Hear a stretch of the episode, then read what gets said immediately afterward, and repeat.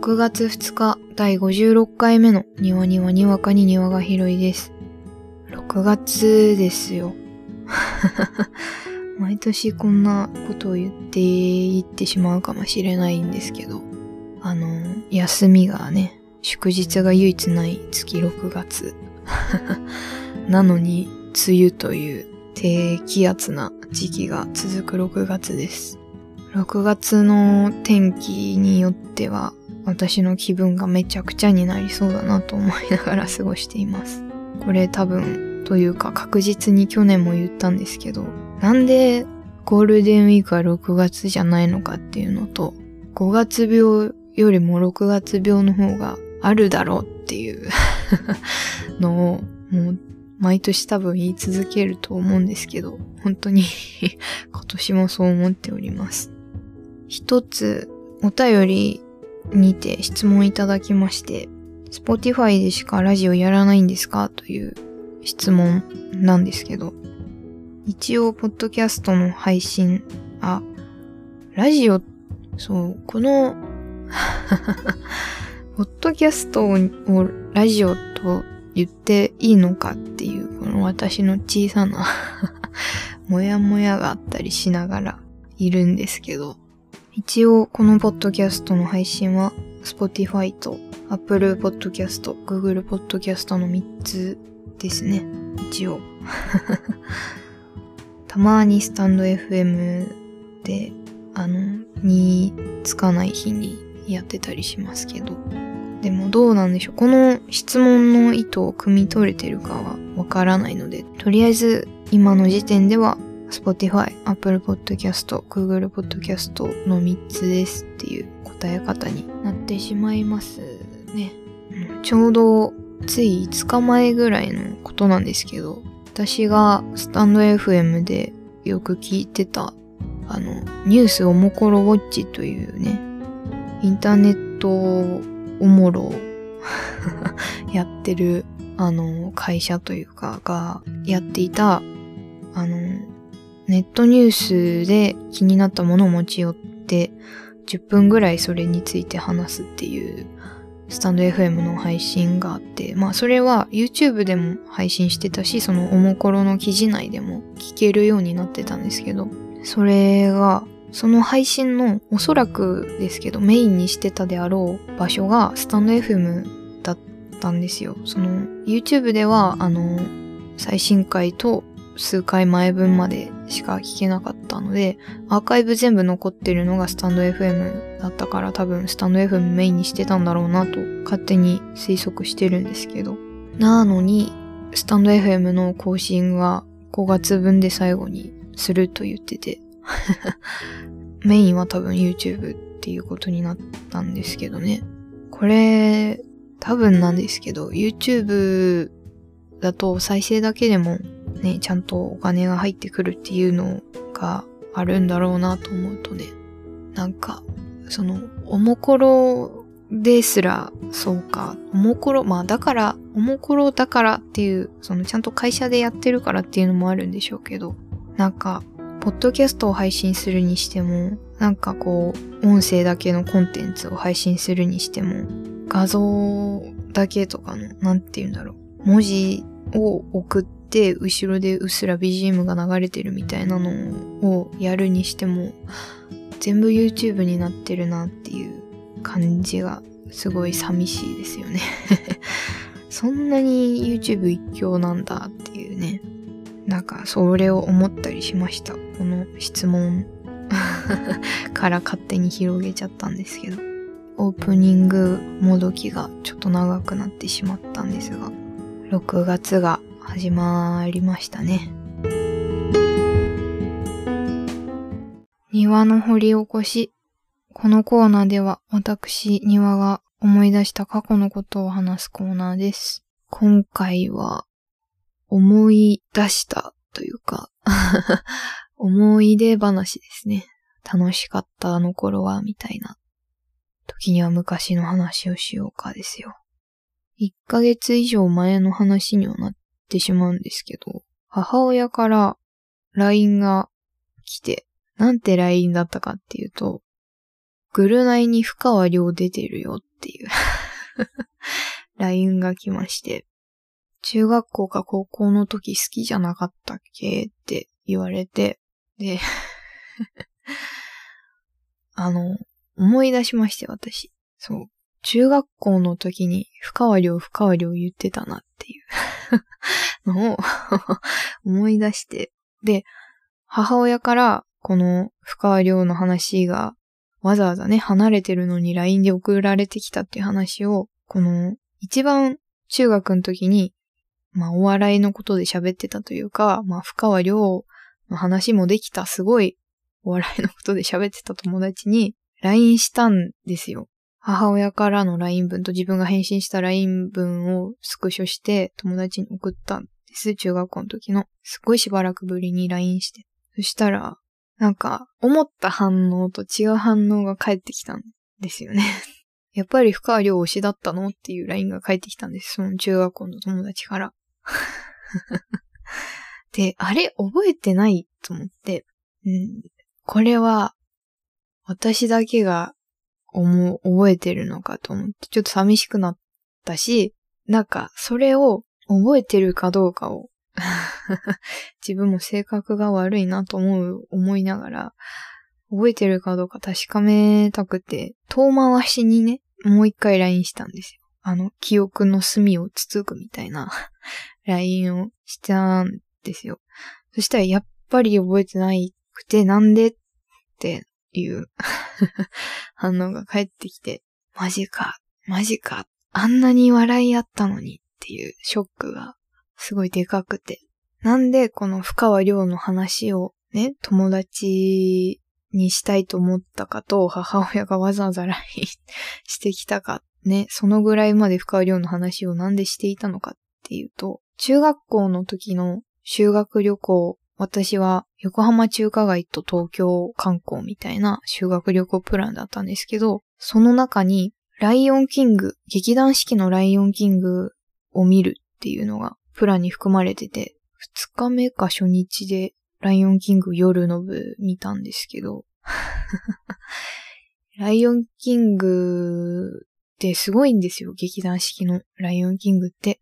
まあ劇団四季だし、もう当たり前のようにすごいことをやってのけてしまう、すごいね、劇団なわけなんですけど、何から何までこのね、サバンナのライオンキングの世界の動物の一匹一匹を全部こう人間の手でやってるんですよ。ちゃんと衣装とかもすごいし、こう客席から降りてくる演出なんかもあったりしてもすごい心躍る劇だったんですけど、で、そんな劇団意識のライオンキングで、あの、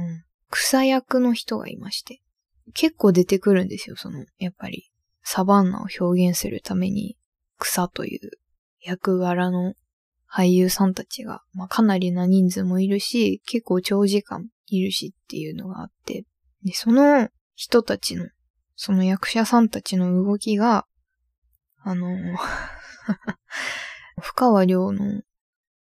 お前んち天井低くない？のね。エアロビのやつに似てたんですよ。じゃあ、これは、なんか、劇団式のその草役の人たちに 失礼とか、深川亮に失礼とかを言いたいんじゃなくて、なんかもう絶対そう、なんか、その、中学時代のうちらでしか笑えないみたいなノリの中であったことで。で、なんか、それをね、草役の人たち、マジ、深川亮のお前んち天井低くないだったよねって、笑い合ったんですよ、その友達と。あんなに笑い合って。で、しばらくこの自分らの中での流行語がもう深川亮だったんですよ。あの、体育とかで、なんて言うんでしたっけあれ。準備体操のあの、お前地天井低くないっぽい動きをするたびにも二人でね、ガハハってやってたみたいな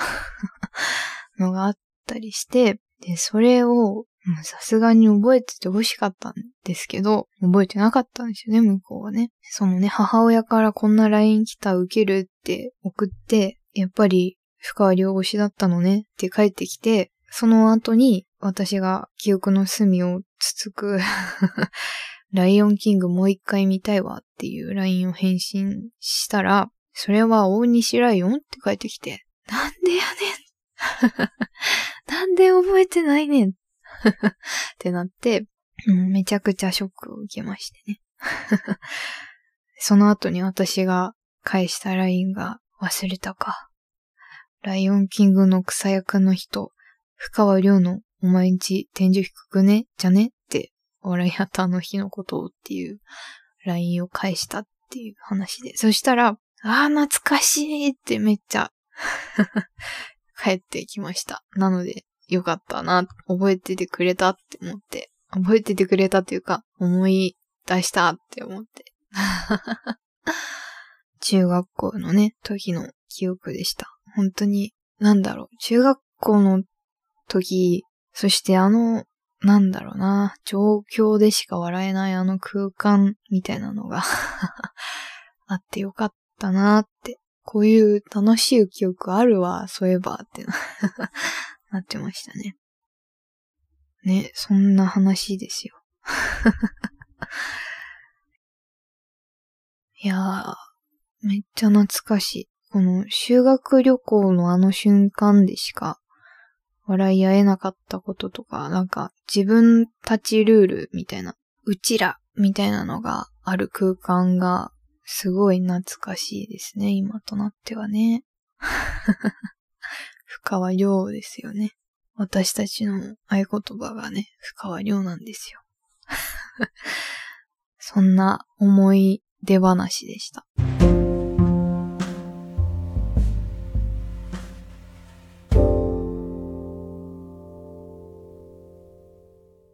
庭の養鶏場。このコーナーでは私、庭の最近あった出来事をお話しするコーナーです。時間軸を中学校の思い出話から現在にして、そして現在からちょっと未来を見るような形にするんですけど、前々回に大学3年生にもなったのでゼミが始まって、まあ、初めて3、4年生合同のまあまあの大人数で飲み会をしましたという話なんかもしたりした通り、ゼミというのの卒業研究が始まりまして、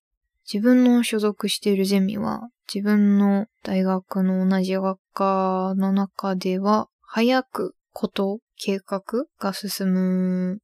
らしいんですけど、なので、もう卒論のテーマ設定の発表が始まっていて、私の発表は来週なんですけど、なんと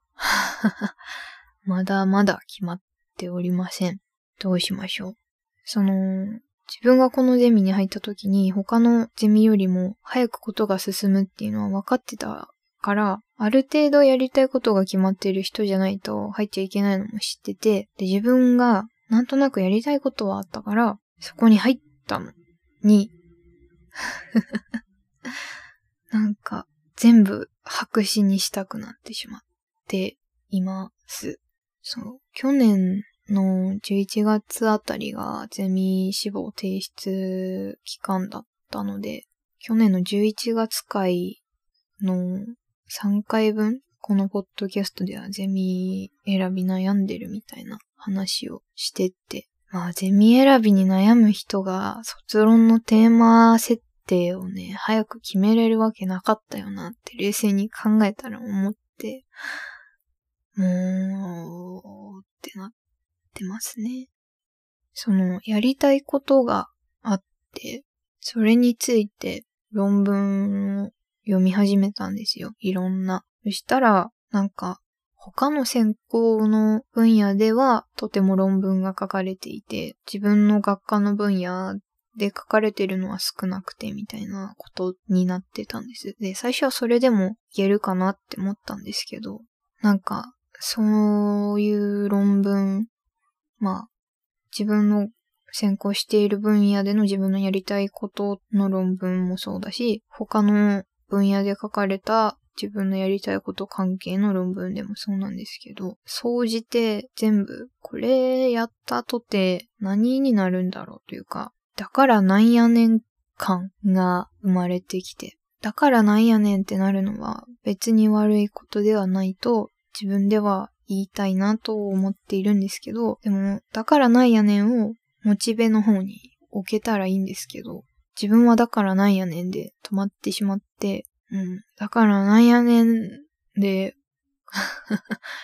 わーってなってるんですよね。だからそれで全部詰まっちゃったなーって。結局意味のないことだったのかもしれなくて、自分のやりたいことっていうのが。意味のないこと、うん、そうだな。自分のやりたいことがどんなのか、まあなんかうっすら言うと、意味がない言葉と思ってる言葉の裏を見たいみたいな。めちゃくちゃ遠回しな、すんごいぼやーんとした言い方してるけど、もう、まさにこれなんですよ。そういうのをやりたかったんですけど、意味ないなってなり始めちゃってから、もう行き詰まっちゃった。その、社会的意義を考えなさいと私のゼミでは言われていて、それがないなってなっちゃったし、社会的意義なくても自分がやってて楽しかったらそれでいいかって思えるかなって思ったんですけど、自分がやってて楽しいかな楽しいというか、自分がやってて、その、だからなんやねんで行き詰まってしまったから、やり続けられないんじゃないかっていう不安感が出てきたので、うーん、社会的意義も考えられなければ自分としての意義もだんだんなくなってきてるのかな、これっていう感覚に陥ったままずっと停滞してるんですよね。なんか、何でもいいから言葉が欲しいんですよ、今私。なのに、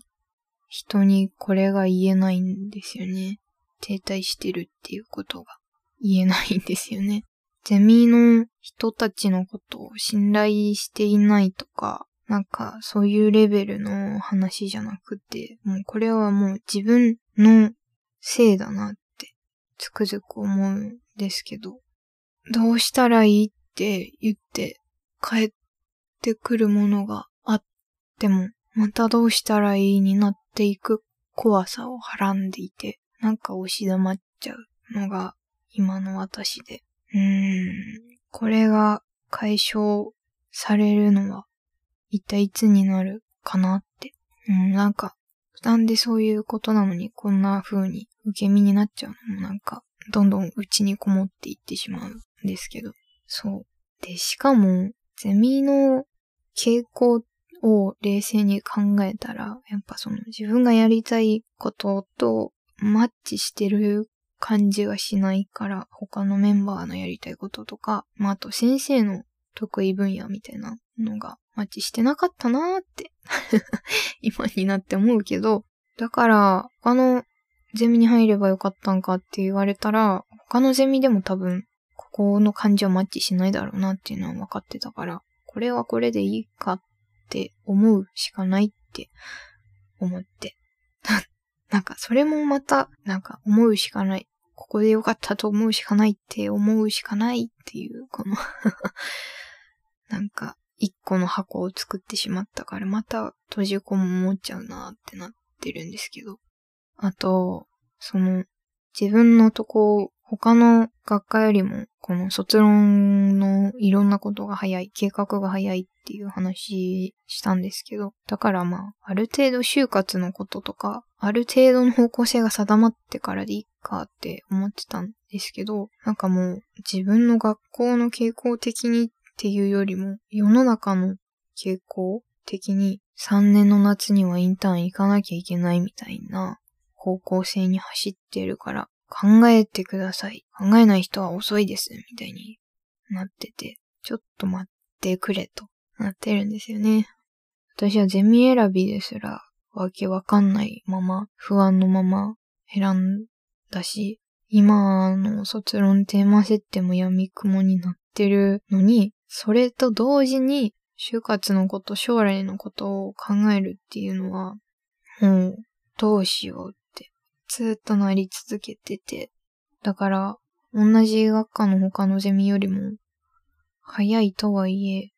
なんか世の中の動きが前倒しになってるから、結局、同時進行なんだっていう苦しさ。なんか、右にも左にも逃げられず、将来のこと考えなさいって言われて、で、考えられないから自分はどうしてこうなっちゃったんだろうって過去のことを考えてしまう私がいるのが情けないし、でも、そん、うん、なんか全部どっちつかずのままやってる感じがすごく苦しいなぁってってます。どうにも、こうにも、そういう時期らしい。なんか らしいとか言っちゃうとまるで自分ごとじゃないみたいな話し方ですけど、こういう感じでいないと、なんか全部潰れちゃうなぁ、うん、今は、だから、だからなんやねんと、どうしようをミックスされてます。だからもう5月いっぱいいっぱいだったんだよな、結構って。うん、思い返せば思うし。多分6月も続くので、方法を決めても研究計画の、その、もっと具体的な、どういう調査の方法を取るかとか、何を、何で調査するかとかを決めていく過程があるから、まだまだ卒論考えることは、みんなも考えてるんですけど、私はこう、定まらないを抱えながらやってしまってるので、どうしようとだからなんやねんの繰り返しが多分6月も続きます。